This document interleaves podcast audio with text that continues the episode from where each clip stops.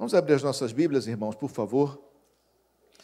No livro de Salmos, no capítulo 32. Salmo de número 32, versículos de 1 a 7.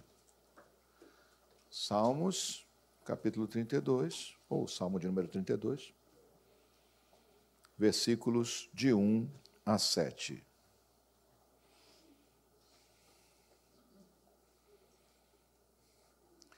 E aqueles que assim puderem, permaneçam de pé para a leitura da palavra do Senhor.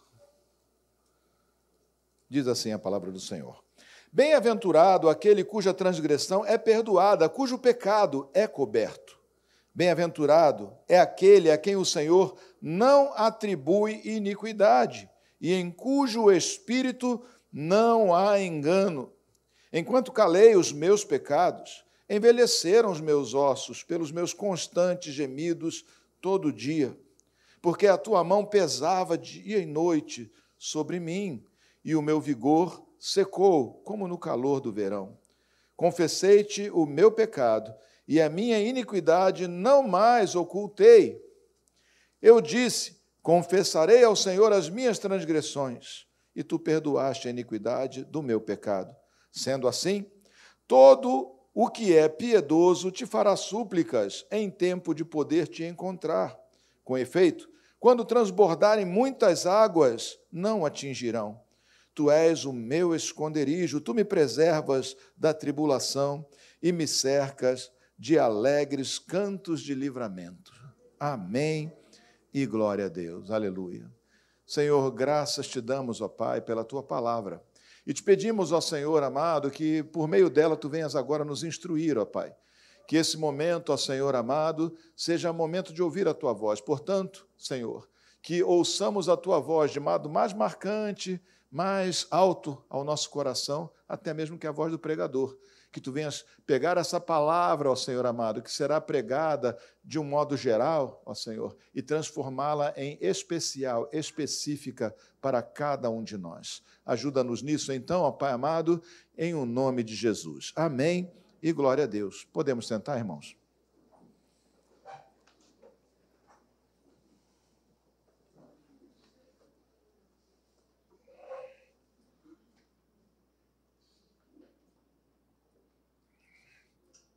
Este é um salmo de Davi. Davi, a, a, palavra de Deus diz lá em 1 Samuel, capítulo 3, versículo 14, era um homem segundo o coração de Deus.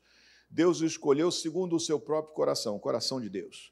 Ele olhou em Davi e viu em Davi alguém que expressava o seu propósito interior. Mas Davi, de modo algum, era um homem perfeito ou um homem sem pecados.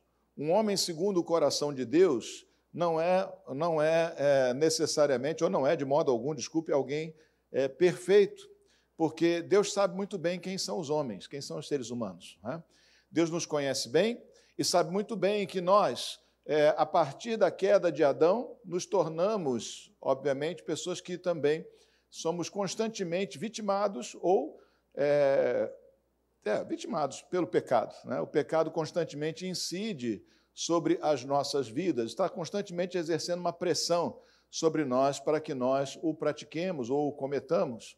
Mas, é, quando a palavra de Deus diz que Davi era um homem segundo o coração de Deus, é porque Deus, olhando para esse homem, encontra nele né, é, espaço para fazer a sua obra. Embora Davi fosse um homem perfeito, inclusive cometeu pecado muito grave. Né? Mas esse homem imperfeito é segundo o coração de Deus, porque Deus, olhando para ele, percebe nele né? é a permeabilidade necessária ao Espírito de Deus para que ele seja um instrumento de Deus, embora indigno, embora sem méritos suficientes para tanto, embora sendo uma pessoa, obviamente, de altos e baixos, como todos nós somos. Todos nós, mesmo o mais zeloso, mesmo o mais cuidadoso, mesmo aquele que tem o melhor testemunho diante dos homens, tem as suas oscilações, tem as suas falhas, tem os seus erros. Então, todos nós temos que aprender a lidar com essa questão do pecado em nossa vida. Lidar com o pecado não é de modo algum concordar ou nos acomodar com ele. Longe disso. Todo crente tem que ser um inimigo do pecado. Né? Tem que lutar bravamente, continuamente, de todo o coração, com toda a sua força, com tudo que tem, contra o pecado. Mas aprender a lidar com o pecado é compreender né, a natureza, a nossa própria natureza humana, a necessidade constante, então, que temos da misericórdia e do perdão de Deus, e também é, aceitar, aceitando essa nossa condição humana, é, é, aceitar que nós falharemos e que precisamos, então, que a graça de Deus esteja constantemente operando esse purificar no nosso coração. Nós não somos aceitos diante de Deus por nossas qualidades morais. Nós somos aceitos diante de Deus porque Deus nos elegeu, Deus nos escolheu, nos fez nascer de novo, pôs em nós o seu espírito apesar de nós. Amém? Você não é em essência, eu não sou, nenhum de nós é em essência, ou seja, por nossa natureza, diferente daqueles que estão no mundo. Nós somos, na verdade, transformados. Recebemos uma outra natureza pelo Espírito de Deus. E essa outra natureza é que nos identifica com o Pai. Essa natureza espiritual é que nos identifica com o Pai. Porque na carne, ou seja, sem isto, sem essa natureza espiritual, nós somos iguais a qualquer pessoa que exista nesse mundo, inclusive as piores, aquelas que você, é? quando ouve falar o nome, já até se arrepia. Né? Então, note isso. Saber lidar com a questão do pecado é saber compreender o que ele é, é? como ele nos afeta e como nós devemos reagir a ele é? na nossa vida, para que assim, então, nem nós subestimemos o pecado, nem tampouco é, o superestimemos no seu resultado, achando que porque pecamos, porque erramos, Deus virou as costas para nós. É? O Senhor, Ele, é, se Ele nos chamou, nos chamou porque nos, nos ama. E se Ele nos ama, nos filiou a si, é porque Ele tem herança para nós. Se Ele tem herança para nós, nunca nos desamparará, mas nos conduzirá a, até, até a conquista da plenitude, até o alcançar da plenitude dessa herança. Conquista não é bom dizer que parece que a gente está arrancando, né? mas até a possuirmos, a recebermos completamente da mão do Senhor. E aqui então nós temos um, um, um salmo bem interessante para essa reflexão. Davi está falando aqui né, do, da sua própria condição pecadora e da sua própria condição de perdoado pelo Senhor. E quando ele fala, ele abre o salmo é? falando é, de uma bem-aventurança, ou seja, de um motivo de grande felicidade, de uma felicidade, é? que é ser contado entre aqueles cuja transgressão é perdoada e cujo pecado é coberto. É? Note que ele fala cobrir o pecado, ou seja, Deus cobre o pecado. Com o que, que o Senhor cobre o nosso pecado? Com o sangue do Senhor Jesus. Né? Esse sim cobre né, os nossos pecados e torna eles, digamos assim, é, vamos dizer assim, é, encobertos, não no sentido de Deus não saber, mas ele retira a vergonha, retira a separação e a condenação do nosso pecado. Então, aqui ele fala bem-aventurado, ou seja, feliz é esse homem, essa é a condição de todo crente em Jesus Cristo. Nós somos felizes, felizes no sentido de termos recebido uma grande bênção. Nós somos, vamos dizer assim, felizardos, né? que não é uma palavra muito comum nos dias de hoje, mas nós fomos alvo, recebedores de uma grande bênção, né? de uma grande felicidade, de algo maravilhoso, que é o perdão dos nossos pecados. Né? Então, isso já é em si só motivo de grande festa, de grande alegria, gente. Nós temos tudo para sermos o povo mais feliz da terra simplesmente por termos os nossos pecados perdoados.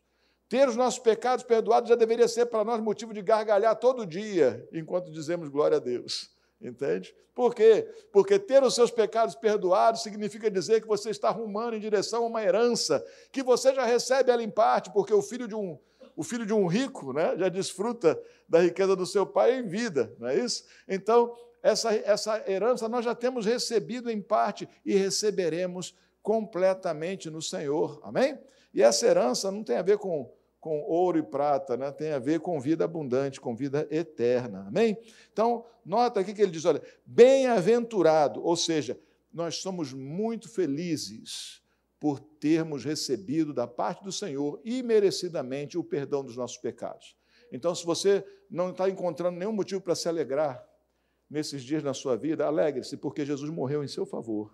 Alegre-se porque você tem esperança. Alegre-se porque você tem perdão. Alegre-se porque você pode entrar na presença de Deus. Alegre-se porque o Senhor te recebe na presença dele com alegria. Alegre-se porque o Senhor não tem contra você juízo destruidor, ele tem para você, é? na verdade, é, é, misericórdia e graça e transformação por meio da obra do seu Espírito. Amém?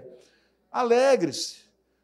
Às vezes a gente lamenta e se esquece da nossa riqueza. Aliás, isso é comum, né? Eu já vi gente bem abastada reclamando tanto da vida. Meu Deus do céu, ele com tanto isso, né?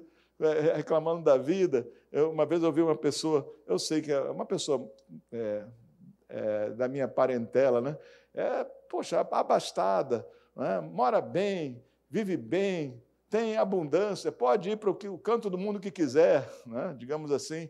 Ela estava reclamando do preço do leite em pó, dizendo que tinha que comprar leite em pó agora no camelô. Eu disse, Puxa, miséria.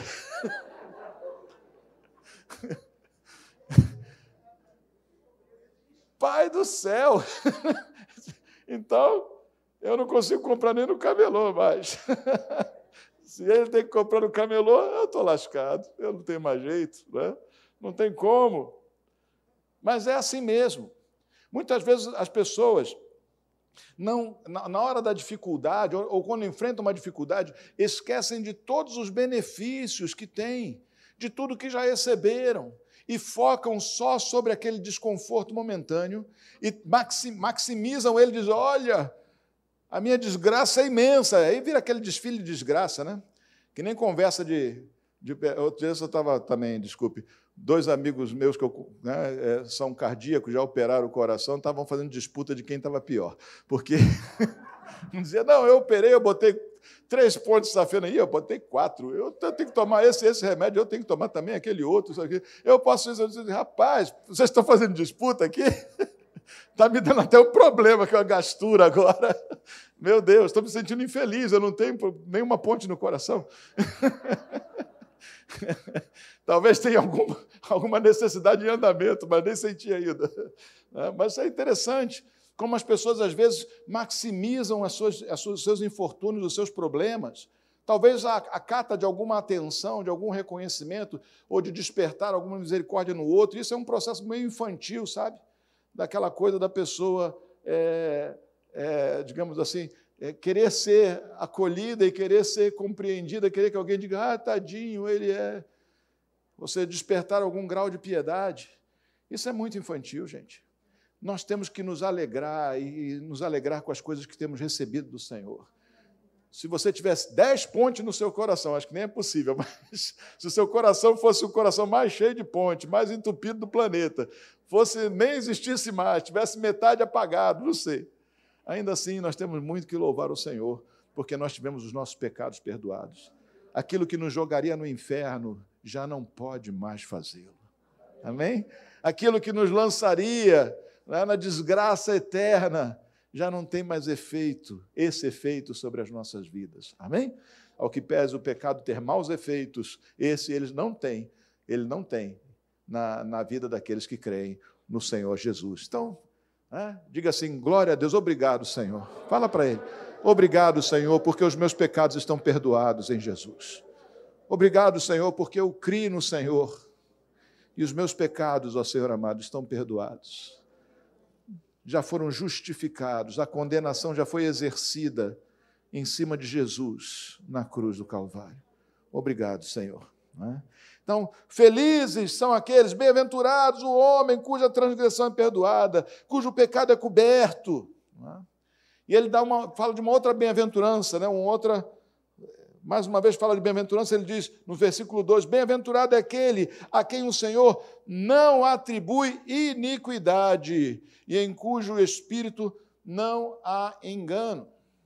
Para nós falarmos de iniquidade, nós temos que falar primeiro de moral. Tá? Uma coisa que é importante nós entendermos sobre moral, sobre aquelas coisas que nós, que todos nós consideramos sejam é, certas ou erradas, né? sobre essa moralidade do homem, do ser humano, é que isso não é do ser humano, isso é divino. Ou seja, a moral, ela tem origem divina, ela tem origem na vontade do Senhor. E é fácil aferir isso, porque é, você vê uma criança pequena, ela não tem valores morais, ela precisa ser ensinada. Então, esses valores, eles não são naturais do ser humano, não nascem conosco, portanto, não são humanos, digamos assim, por natureza. Tá? Eles precisam ser aprendidos. Agora, só que tem uma coisa que é muito interessante. Em qualquer nação do mundo, em qualquer tribo a mais remota, né, que seja, a mais selvagem, mais primitiva, mentir é errado, roubar é errado, matar né, o seu próximo, o seu é errado. Em qualquer uma. Ora, se isso é aprendizado, ou seja, não nasce conosco, e é comum a todos, isso tem que ter uma fonte externa. Porque não sobreviveria como um conceito humano, uma ideologia humana, né, não sobreviveria ao espalhamento das nações pela terra. Em algum momento perderia vigor e valor. Isso é mantido. Isso é algo que desce de Deus para nós. Então, aquele que rejeita a moral cristã, vamos falar especificamente dela, está rejeitando alguma coisa que é divino, que não é do homem, que não é da religião. É de um sentimento comum a todo ser humano a respeito do que é justiça. E esse sentimento comum, já que não é aprendido, porque você sabe muito bem que os nossos bebezinhos são extremamente injustos. São egocêntricos, não são? Só olham para si mesmos, para a sua própria necessidade, não é isso? Espancam uns aos outros. Se você não disser para ele não, bate no amiguinho. Não é? A fera morde, morde. É engraçado, eles aprendem a morder com uma rapidez, né? É só ter um dente. Parece um bico de papagaio, o dentinho em cima e embaixo já quer morder os outros. Né? Por quê? Porque é, é algo, né? essa, essa, vamos dizer assim, essa inclinação para a transgressão, para a agressão, para o individualismo, para o egoísmo, é natural. Isso é natural. Dividir né, as coisas, é, ser cordato, não sair batendo nos outros, isso é aprendizado. Isso é aprendizado. Então, como isso tem uma origem, ou tem, tem manifestação em todas as civilizações, então é óbvio que tem uma outra fonte. E essa fonte é externa. Essa fonte é aquilo que Deus faz, ou que Deus mantém, para manter esse mundo, porque se não houvesse moral nesse mundo, ou seja, esses, esses conceitos de valores, esses valores primários, né, esses valores é, primordiais, vamos dizer assim, já teríamos acabado uns com os outros há muito tempo. Há muito tempo. É? Já teria tudo isso acabado. É? De certo modo, até arruma nesse sentido, mas o Senhor manterá até o final. O mundo não vai se acabar, o Senhor vai vir no último dia, é? que ele determinou e vai exercer juízo sobre o mundo. Ele encontrará mundo, encontrará povo, então, o mundo não vai se acabar numa guerra atômica, o mundo, a humanidade não vai se acabar num cataclisma é, ecológico, não vai se acabar numa qualquer outro tipo de ruína, haverá um juízo, um dia em que o Senhor voltará para tanto. E aqui diz: bem-aventurado é aquele cujo Senhor, cujo, a quem o Senhor não atribui iniquidade. Para falar de iniquidade, tem que falar sobre moral. Moral. O que é moral? O que é um ente moral, uma pessoa moral? É aquele que tem no seu coração, no seu entendimento, os valores que são divinos, que são da parte do Senhor.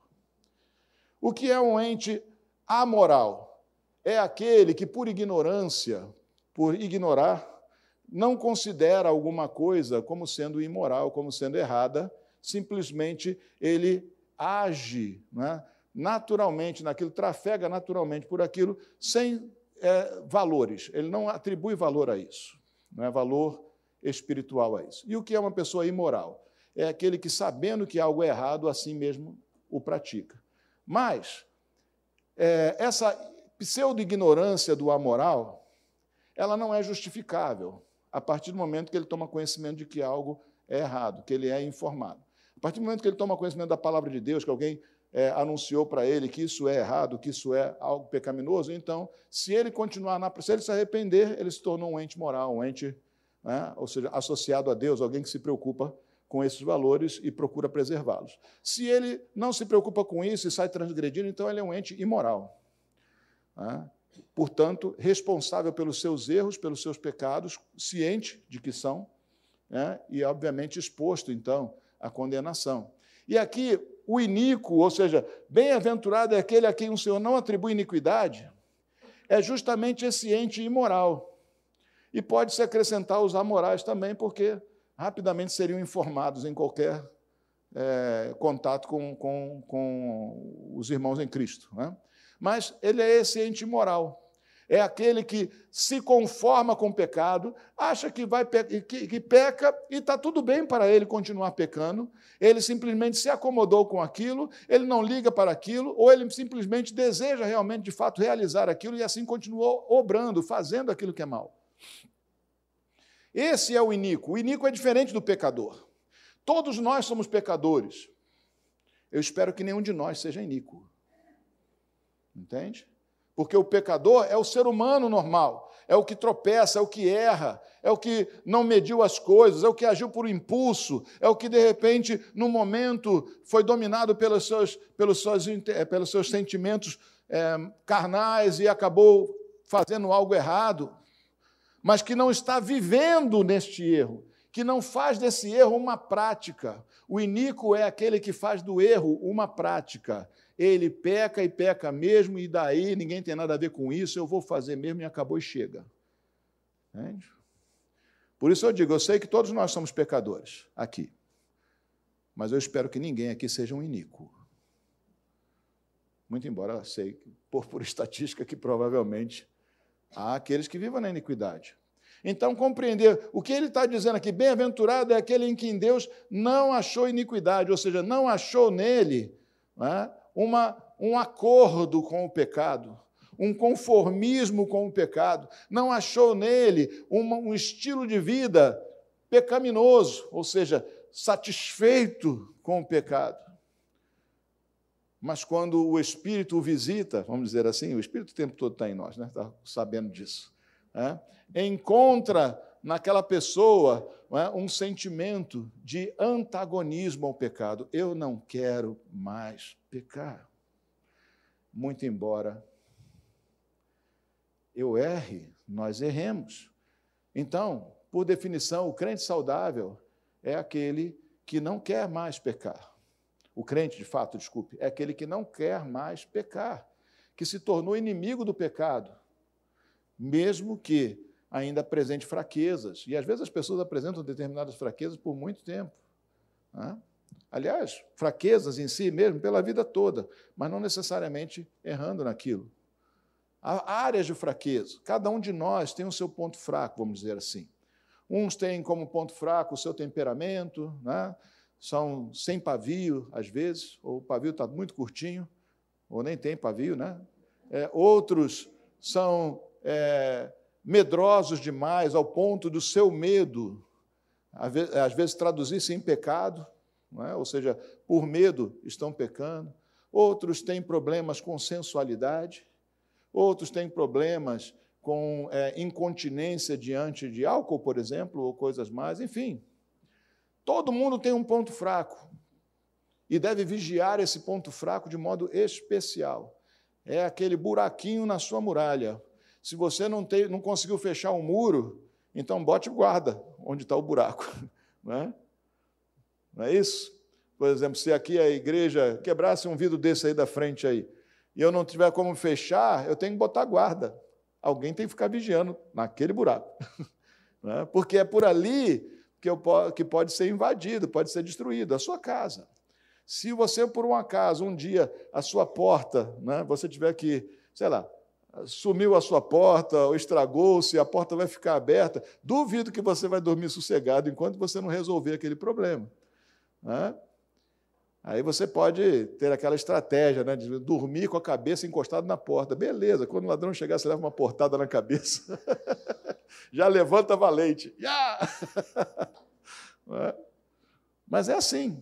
Então, o que nós temos aqui, basicamente, é essa diferença. Iniquidade não é igual a pecado. Iniquidade é para o ente imoral. É aquele que se conforma com o erro e acha que está tudo bem. E segue fazendo, mesmo sabendo que é condenável diante do Senhor, mesmo tendo sido alertado. Lembra do que falamos? Esse é né, a moralidade é uma coisa que vem do Senhor. Então, todo aquele que luta contra a moral cristã está lutando contra o Senhor, não contra homens. Então, o imoral, né, aquele que nós consideramos imoral, o iníquo, ele está, na verdade, resistindo contra Deus, se levantando contra princípios e valores que o Senhor ama, que não é coisa de homens, é coisa de Deus. Tem coisas que são de homens.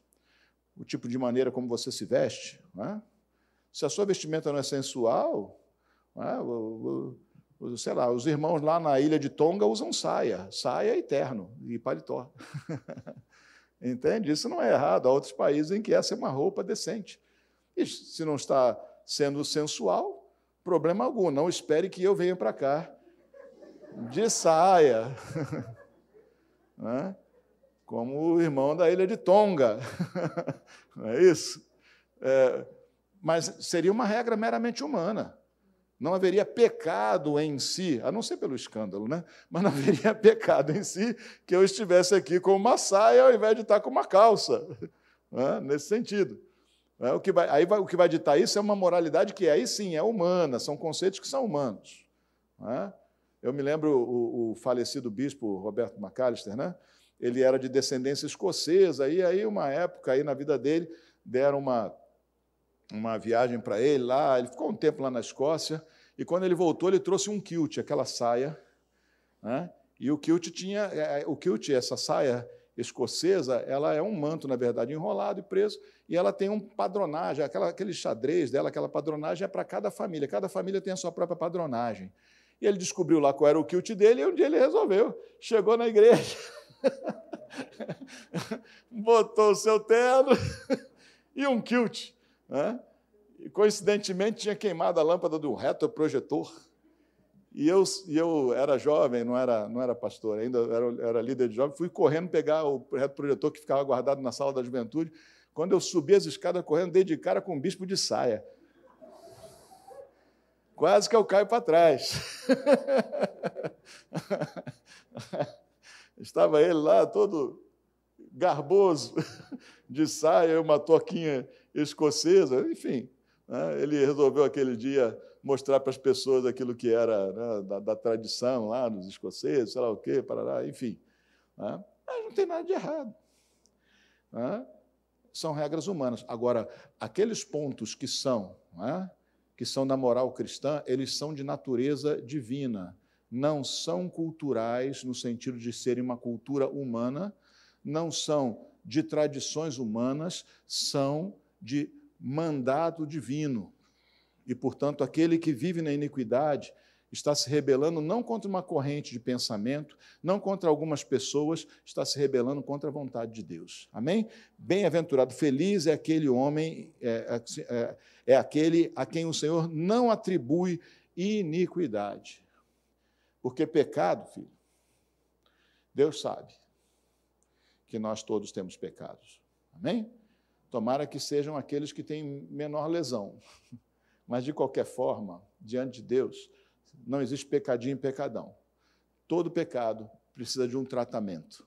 E esse tratamento começa com arrependimento no coração. Amém? Bem-aventurado aquele, aquele a quem o Senhor não atribui é, a iniquidade. É? Ou seja, o conformismo, é, um estilo, a prática contínua e rotineira do pecado.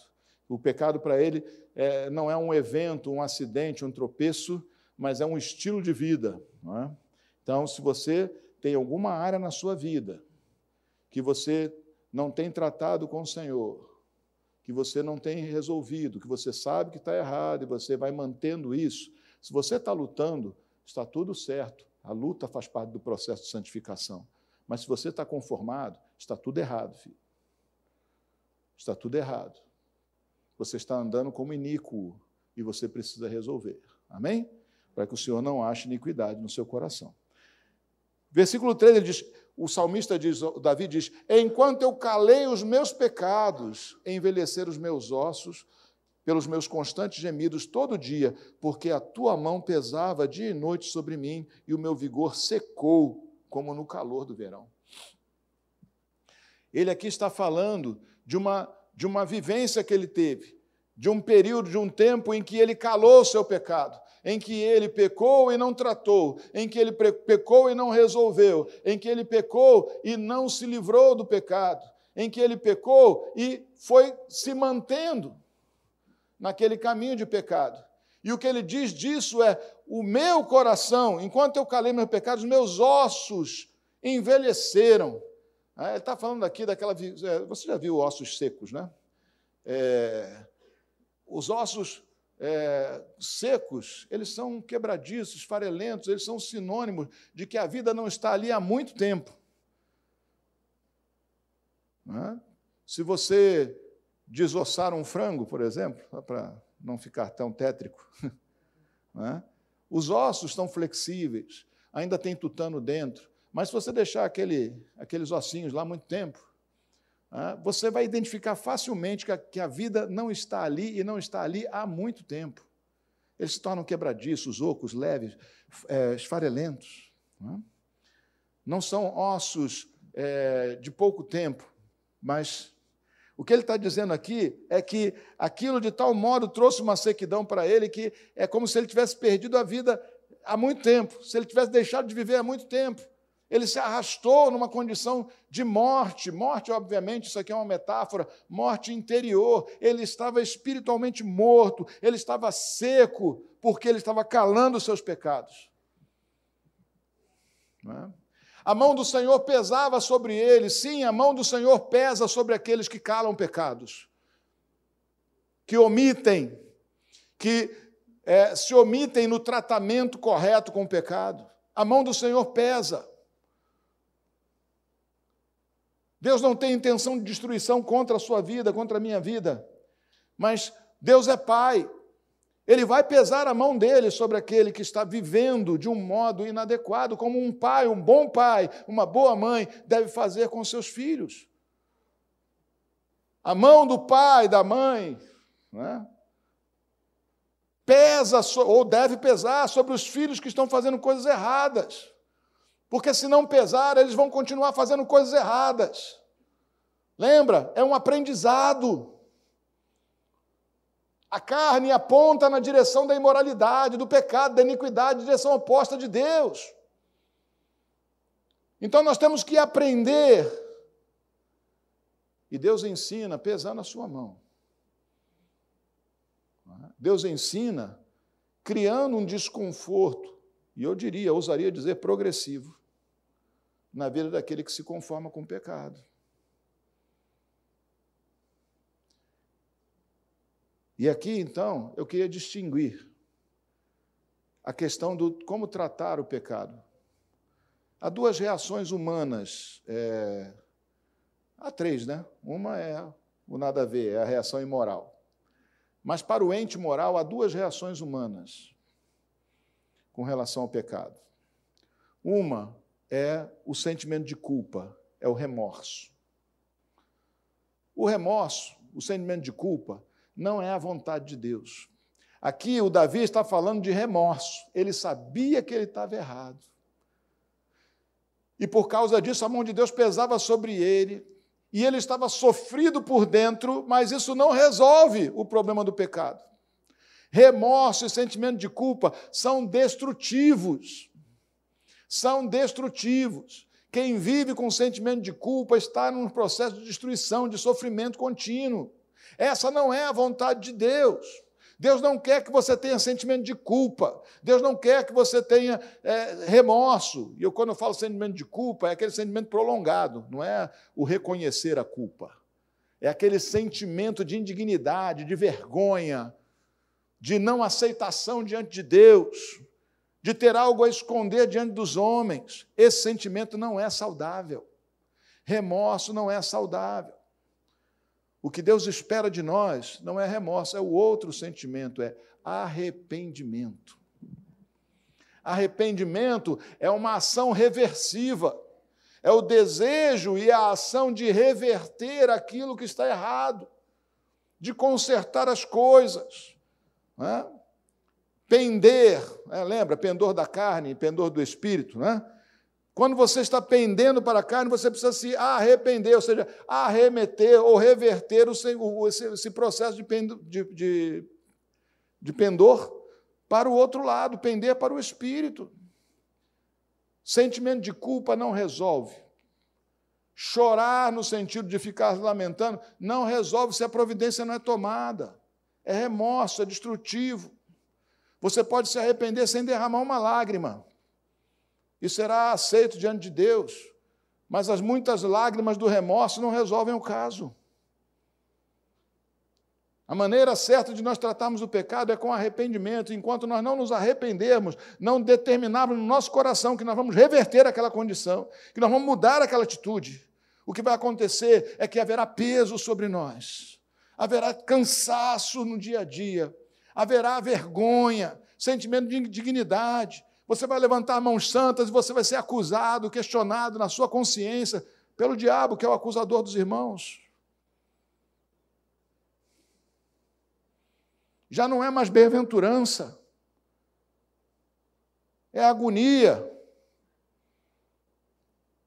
é a desgraça de sentir-se separado daquele que é o autor da vida e o único que pode nos dar alegria do perdão de poder ser recebido diante dele, de ter certeza de que tudo o que está passando, por pior que seja, passará, nós estaremos na presença do Senhor. É o desespero, é a desesperança contra a herança eterna, com relação à herança. Então, o salmista disse aqui que ele estava morrendo, que ele estava definhando, que ele estava sofrendo, sentindo é, o peso da mão do Senhor. Por quê? Porque não se arrependia mas estava mantendo-se em lutas, né? ou seja, mantendo-se, desculpe, é, com aquele pecado, sem confessar, sem tratar diante do Senhor. Tinha remorso, mas não tinha arrependimento. O que Deus quer de nós é arrependimento. Quando você sentir um sentimento de culpa, se a culpa é aquela, a identificação, né? a identificação, ah, então eu estou errado, ok, tudo certo, isso aí não é problema, não é? é a consciência do pecado. Mas se você sentir, você está com vergonha, está com peso por causa daquilo. Às vezes a pessoa não consegue se perdoar, já até pediu perdão a Deus, já mudou de atitude, mas não consegue se perdoar. Isso é um erro. Isso também é pecado, não se perdoar diante do perdão de Deus. Quem é você para ser juiz no lugar do Senhor? Se a palavra de Deus diz para você que eventualmente não se perdoa por algo, que você já pediu perdão a Deus e não pratica mais. Se você não perdoa a si próprio, você está retendo condenação quando Deus não dá, não condena mais. Você está condenando quem Deus libertou. Está condenando quem Deus salvou. Está condenando quem Deus perdoou. É injusto. Também isso é um pecado. Eu preciso concordar com Deus.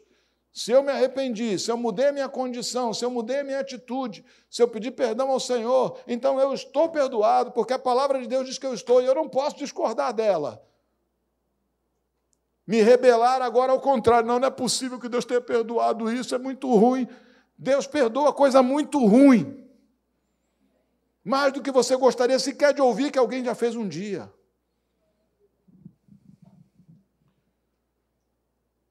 Eu conheci um homem, ainda era jovem na época ele, eu também, que queimou pessoas dentro de pneu vivas, pneus vivas. Adversários no tráfego, tráfico. Provavelmente pseudo-delatores, ou que eles acharam que eram. Botava vivo dentro do pneu e queimava. É a primeira vez que ele veio falar comigo sobre isso, ele ainda deixou escapar um risinho. Como se fosse alguma inconveniência, alguma coisa. Mas hoje é um homem transformado. Um homem que anda no Senhor. Um homem com a sua fidelidade provada. Entende? Era horrível o que ele fazia. Ou o que ele fez foi horrível. E outras coisas mais horríveis eu já ouvi na minha vida. Mas, se o Senhor perdoou, se o Senhor recebeu, acolheu, se a obra mudou, se você olha para aquela pessoa e percebe nela o Espírito de Deus, um caminho totalmente diferente, isso é um milagre.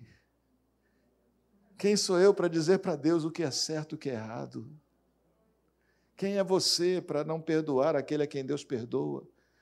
Quem é você para não perdoar a si mesmo naquilo que Deus já te perdoou, porque você se arrependeu, mudou de comportamento e pediu perdão ao Senhor? Não deixe o diabo se levantar para acusar. A palavra de Deus diz: quem intentará acusação contra os eleitos de Deus, se é Cristo quem os justifica? Quem é que pode intentar acusação? Quem os condenará? Então eu não posso, nem contra mim mesmo, exercer condenação naquilo que o Senhor já perdoou pela Sua palavra. Que pela Sua palavra eu sei que Ele já perdoou. Amém? Arrependimento é a solução. É a única solução. E por mais simples que possa parecer, uma simples decisão, tá bom, não faço mais. Não precisa de lágrimas, não precisa se rolar no chão, rasgar a roupa e jogar cinza na cabeça. Só precisa mudar, é o que Deus quer. É o que Deus quer. Mudança, transformação, alinhamento do nosso caráter com o caráter de Cristo, ou seja, que não viva mais eu, mas que Cristo viva em mim. Que os outros, quando olhem para mim, vejam Cristo. Né? Ou um pouco mais de Cristo e menos de mim mesmo, já que seria ousadia para qualquer um de nós querer nos comparar àquele né, que é o ente santo de Deus e que, portanto, se dignou a ser é, sacrifício em nosso lugar. Amém? Então, nota, o que Deus espera de você é remorso. Pode, desculpe, arrependimento, oh meu Deus do céu. Remorso é tudo que Deus não espera de você. Mostra o que o diabo espera de você para te ver desgraçado e afastado de Deus. Arrependimento é o que Deus espera de você. Amém? Glória a Deus. E finalmente, é? ele diz: Olha, porque a tua mão pesava contra mim dia e noite. O, o, salmista, é aqui que está dando esse barulho aqui de tipo Google abrindo, fechando. Estou vendo aqui um. Acho que foi aqui, né? Ou eu estou ficando maluco também? Vamos embora. Eu ouvi mesmo? Não foi assombração? Ok. Então, o problema é quando a pessoa começa a escutar o que ninguém mais escutou, né? Aí realmente. Aí está na hora daquela bala de prata, pastor. Sendo assim, Olha a conclusão que o salmista tem, né? Sendo assim, assim como? Do jeito que ele falou aqui em cima, né? Sendo desse jeito que ele falou aqui em cima, sendo o Senhor do modo como ele apresenta, sendo o, o tratamento que ele dá ao pecado, à pessoa, né? Sendo do modo como ele deu e como também o Senhor deu, no caso aqui, sendo assim, todo o que é piedoso, ou seja, todo aquele que tem fé em Cristo, vamos resumir a isso, né? Te fará súplicas em tempo de, de poder te encontrar. Olha aí, todo aquele que é piedoso, todo aquele que crê, todo aquele que tem fé, fé verdadeira, fé genuína, fé apoiada na palavra, hein? todo aquele que é piedoso, te fará súplicas em tempo de poder te encontrar. Há um tempo para nós nos encontrarmos com Deus. E esse tempo é esse tempo agora. Né? Você não sabe o tempo que você tem mais. Eu não sei se eu sobrevivo a esse dia, embora eu esteja com todos os sintomas de que sim.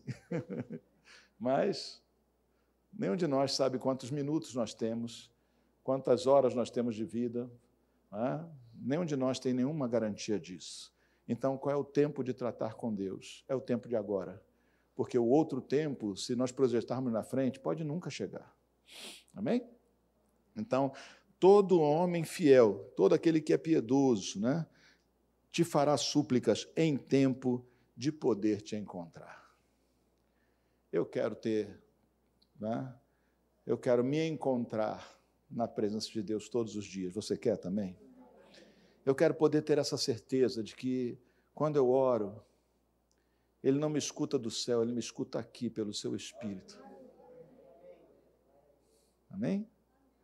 Ele começa a me escutar daqui até o céu. Pelo seu Espírito. Ele está presente.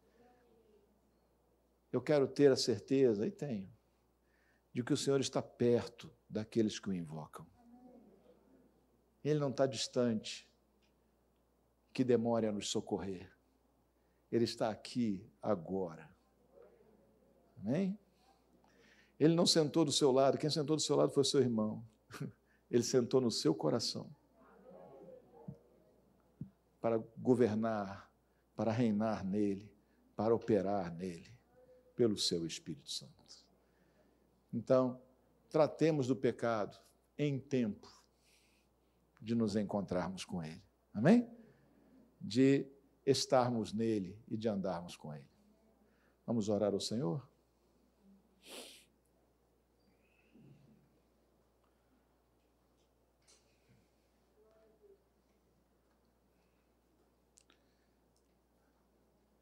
Não adie, não se conforme,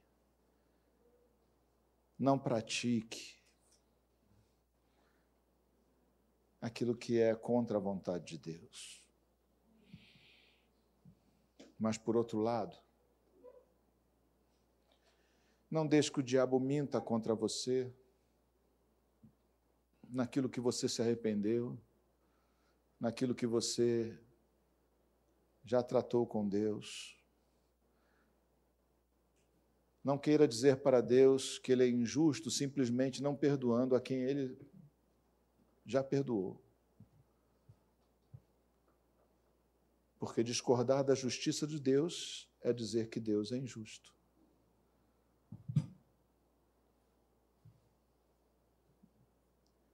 Não creia nos impulsos do seu coração, creia na palavra do Senhor. E se o teu coração diz, não, não é possível que ele tenha perdoado, eu fiz coisa ruim demais. Saiba que o coração do homem é enganoso, mas a palavra do Senhor é fiel. E o Senhor é fiel com a sua palavra, ele vela pela sua palavra, ele vigia ela dia e noite para fazê-la cumprir-se em nossas vidas para fazê-la cumprir-se. Também a sua palavra é imutável, passarão os céus e a terra, mas da palavra dele não vai passar um tio, uma vírgula, nada. Também a sua palavra é eficaz, ela não volta para ele vazia, não volta para ele sem realizar o propósito para o qual foi proferida. Que maravilha! Que herança, que tesouro temos em Ti, Senhor. Senhor amado, que nós sejamos, que nós nos apropriemos dessa felicidade, Pai. A felicidade de sermos perdoados por Ti. Que nós, ó Senhor amado, nos apropriemos dela, ó Senhor, e mesmo que venham enfermidades, perseguições, problemas, acidentes, seja o que for, que nós possamos nos dizer e nos sentir o povo mais feliz da terra, porque fomos perdoados, porque temos esperança eterna, porque temos um lugar na tua presença, porque tu estás conosco, porque tu, Senhor amado, conduzes o nosso caminhar. Então, Deus Santo, endireita tu os nossos caminhos, ó Senhor Sonda-nos, Espírito Santo, sonda-nos, Senhor, e vê se há em nós algum caminho mau. E fala conosco, ó Senhor amado. É o teu Espírito que nos convence do pecado, da justiça e do juízo. Então, Senhor, pelo teu Espírito, fala conosco, ó Senhor. Fala, Senhor, insiste. Se somos teimosos, Pesa a tua mão, Pai. Torna mais difíceis os nossos dias até que nós possamos, ó Senhor amado, reconhecer que melhor é estar nas tuas mãos do que debaixo do peso delas. Deus Santo, ajuda-nos a andar, ó Pai. Ajuda-nos a reconhecer, ó Senhor, a tua palavra, a tua vontade, ó Pai amado, como sendo a coisa justa a se fazer e a se cumprir. Que nós não entremos, ó Senhor amado, na conversa mentirosa, enganosa desse mundo, ó Pai. De que, ah, não, as coisas não são bem assim, ou não tem que ser desse jeito. De que as circunstâncias mudaram e agora a gente deve fazer de outro jeito. Senhor, nós te reconhecemos como Senhor imutável. Tu és imutável porque és irretocável, és perfeito. E o que é perfeito não precisa mudar. Nós é que precisamos mudar, Senhor. Se o mundo, ó Senhor amado, de alguma forma cauterizou a nossa consciência, se alguma coisa nós passamos a ver de modo diferente, com outros olhos, Senhor amado, queremos comprar. Queremos comprar colírio contigo, ó Senhor, para que os nossos olhos vejam como tu vês, ó Deus. Para que nós não sejamos cegos, ó Pai amado, para que os nossos olhos, ó Senhor amado, enxerguem, ó Pai, as coisas como tu, as vês, ó Senhor. Para que nós, ó Senhor amado, sejamos aquilo que desde o princípio tu ordenaste que fôssemos por meio do nosso pai Adão, aquele que primeiro nos gerou nós possamos realmente, ó Senhor amado, andar, ó Senhor, segundo a tua vontade e não desobedecê-la. Que nós não façamos como o mesmo Adão fez, ó Senhor, desgraçando a criação ao desobedecer a Ti. Mas que nós sejamos obedientes a Ti, ó Senhor, rápidos em consertar os nossos erros rápidos, ó Senhor amado, em buscar o teu perdão. Não adiar, ó Senhor, para que assim fazendo, ó Pai amado, nós possamos, ó Deus, nós possamos estar na tua presença, nós possamos te encontrar a tempo. Te encontrar, ó Senhor amado, a caminho, enquanto ainda há tempo para consertar. Senhor amado, livra o coração daquele que padece com sentimento de culpa, com remorsos. Livra o Senhor amado da doença ou das doenças que isso causa, Pai. Trazendo a Ele a certeza de que, ele, de que o que Ele precisa é arrependimento. Porque aos arrependidos tu ouves e tu perdoas.